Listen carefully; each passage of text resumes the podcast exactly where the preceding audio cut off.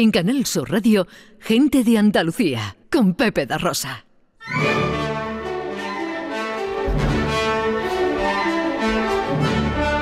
Producciones radioteatrales Gente de Andalucía presenta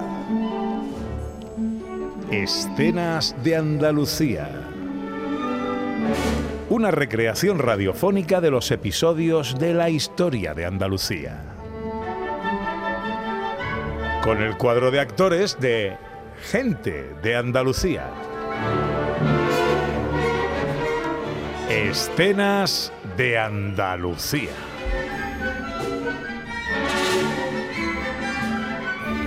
Hoy, capítulo 64. Aventura en el aire.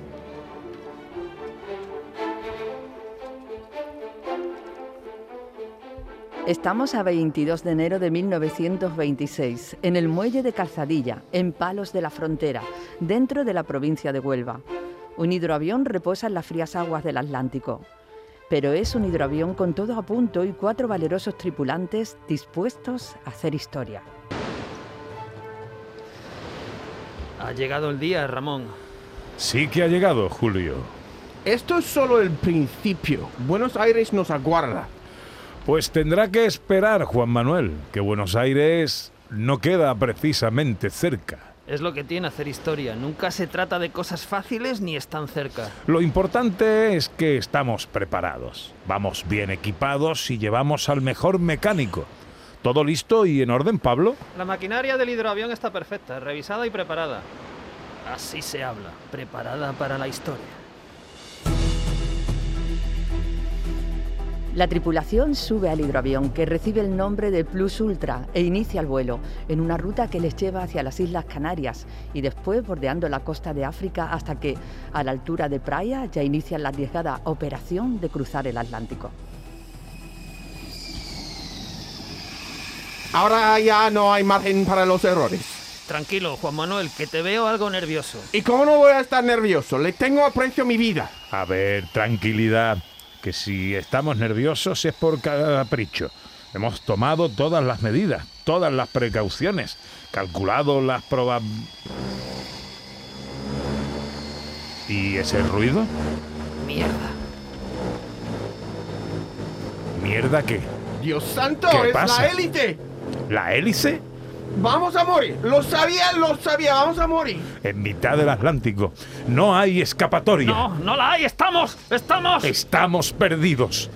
Señores, comandante, capitán y teniente, no estamos perdidos, pero tenemos que controlar el pánico. Es la hélice, y la hélice, como casi todo, tiene arreglo.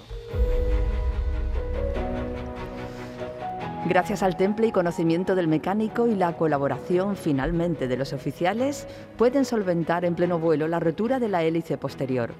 Pero no es el único obstáculo que tienen que solventar.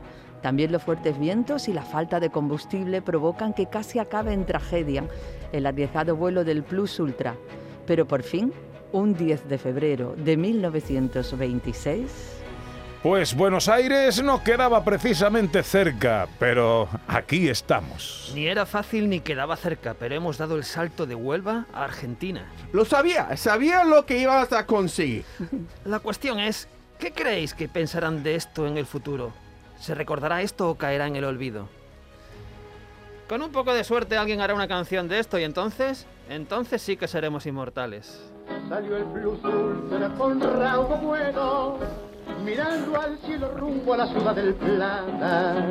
El orbe entero se ha estremecido y el entusiasmo en toda Muy bien, muy bien.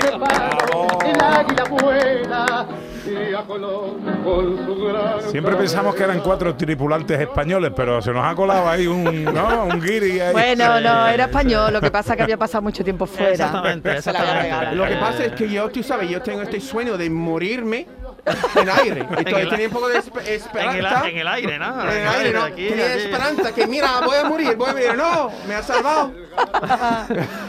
Oye, En Canal Sur Radio, Gente de Andalucía, con Pepe da Rosa.